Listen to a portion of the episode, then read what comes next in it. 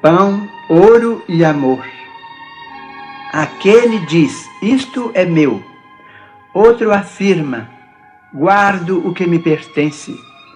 Entretanto, só Deus é o legítimo Senhor de tudo. Rejubilas-te com a nutrição. Contudo, foi Ele quem promoveu a sustentação da semente para que a semente convertida em pão te assegure o equilíbrio. Orgulhas-te do dinheiro que te garante a aquisição das utilidades imprescindíveis à segurança e ao conforto.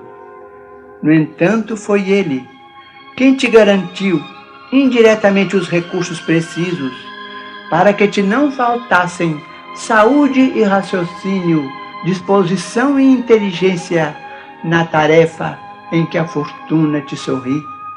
Regozijas-te com o lar.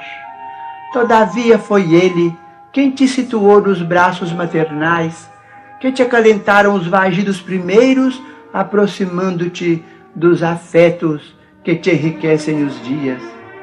Lembra-te de Deus, o Todo Misericordioso, que nos confia os tesouros da existência, a fim de que aprendamos a buscar-lhe o paterno seio e reparte com o teu irmão do caminho os talentos que ele nos empresta, na certeza de que somente a preço de fraternidade infatigável e pura subirás para a glória divina em que Deus te reserva a imortalidade da vida entre as fulgurações da sabedoria imperecível e as bênçãos do eterno amor.